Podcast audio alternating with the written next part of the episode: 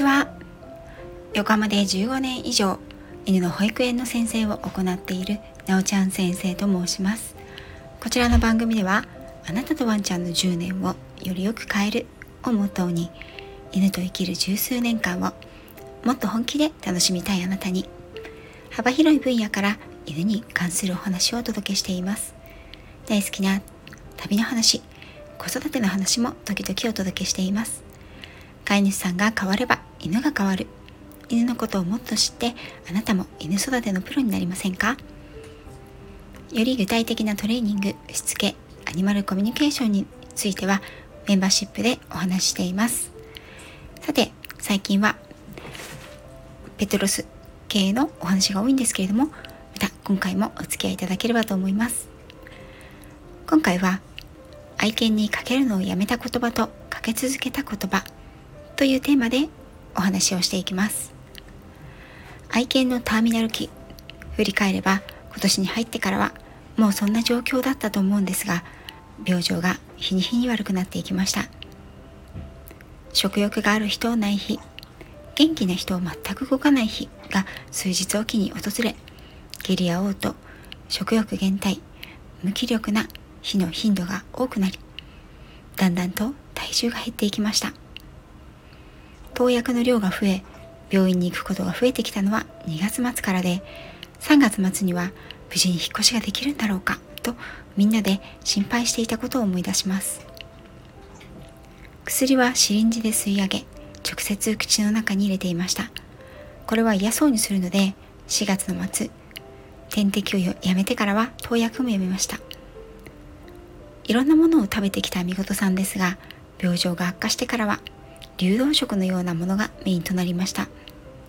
本人は固形物を食べる習慣が長かったので固形物を食べたがりましたがそうすると下痢や嘔吐血便などもしてしまうのでいいところがおかゆ状。家族はよくこんなに痩せちゃってかわいそうにこんなものしか食べられなくなっちゃってかわいそうにと言いましたが私はこのかわいそうにという言葉をかけることに違和感がありある時から他の人が使っても自分はこの言葉を使わないということを決めました。かわいそうにというと御事はかわいそうな犬になってしまう。それが嫌だったし彼自身は自分はかわいそうな犬だと思ってはいなかったからです。かわいそうという言葉は不思議な言葉です。相手に対して憐憫を誘う上に共感を求める場合もあります。だから私はかわいそうだよねという共感を求められなければかわいそうという言葉を使うことに注意をしています。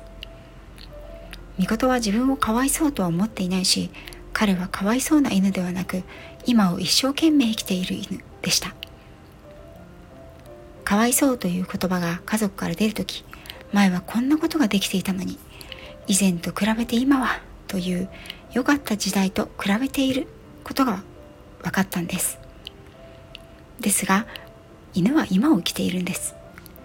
昔の御事は今良かったけど今の御事は不幸だよね。という言葉がかわいそうの裏には隠されているような気がして私は使うことができなくなりました。もう一つの言葉はごめんねという言葉です。彼に対しては私は数知れない負い目がありました。厳しくトレーニングしちゃってごめんね。お留守番をばっかりさせてごめんね。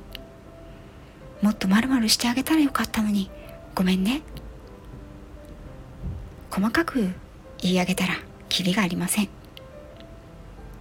その負い目は後悔となり放っておけば自責念と罪悪感。そしてペットロスへ拍車をかけていたことでしょう。ごめんね。もっとこうしてあげてればよかった。こんなになってしまってかわいそうに。という言葉をかければかけるほど自分のメンタルが落ちていくだけで過去は変えられないし愛犬が元気になるわけでもありません。だから私はかわいそうとごめんねをやめました。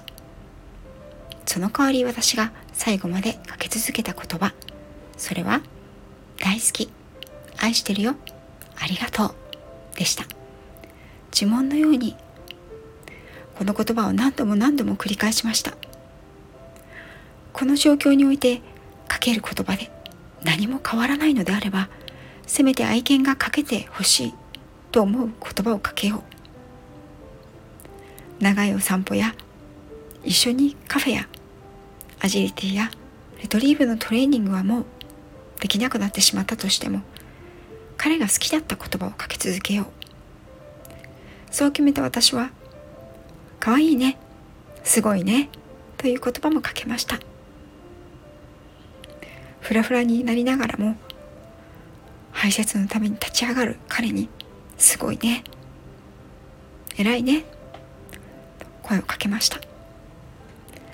相手に対して自分がこうありたいこうしてあげたいということができたということは私がペットロスの重大な症状。ペットロス症候群に陥らなくて済んだ理由の一つだと思っています。きっとごめんね。かわいそうに。もっともっとという言葉をかけ続けていたら今のメンタルは違ったと思います。特にありがとうは一番よく伝えました。今までしてあげられなかったこと今までしてきてしまったことをごめんねと謝るのではなくて今まで愛犬がしてきてくれたこと共に過ごした思い出や共有した経験にありがとうを伝えるようにしました。例えば一緒に旅行に行ったことを撫でながら話す時に昔一緒に沖縄に行ったよね。もう行けなくなっちゃったね。悲しいな。ではなくて一緒に沖縄に行ったよね。あの時は楽しかったよね。一緒に行けて嬉しかった。ありがとう。といろんな思い出を振り返りながらありがとう。を伝え続けました。あなたが人生の最後を迎えようという時かけてほしい言葉はごめんね。かわいそうに。とありがとう。大好きだよ。どちらが嬉しいでしょうか。私だったらやっぱりありがとう。大好きだよ。がいいなと思います。そしてこの言葉を紡ぐ人の心も少しは和らぐのではないかなと実体験を通してそう思っています。できれば元気なうちからもっと意識をして言えていればよかったなと思いますがそれでも気がついてたくさんの愛と感謝を伝えられてよかったと思っています。できないことにフォーカスするよりできたことにフォーカスをする。これは私の考え方の全ての基本になっていることです。いつかあなたがあなたの愛する誰かとお別れをしなくてはならないことになった時思い出していただけたら嬉しいです。自分ならどんな言葉で愛する存在に送り出してもらいたいかを。最後まで聞いていただきありがとうございました。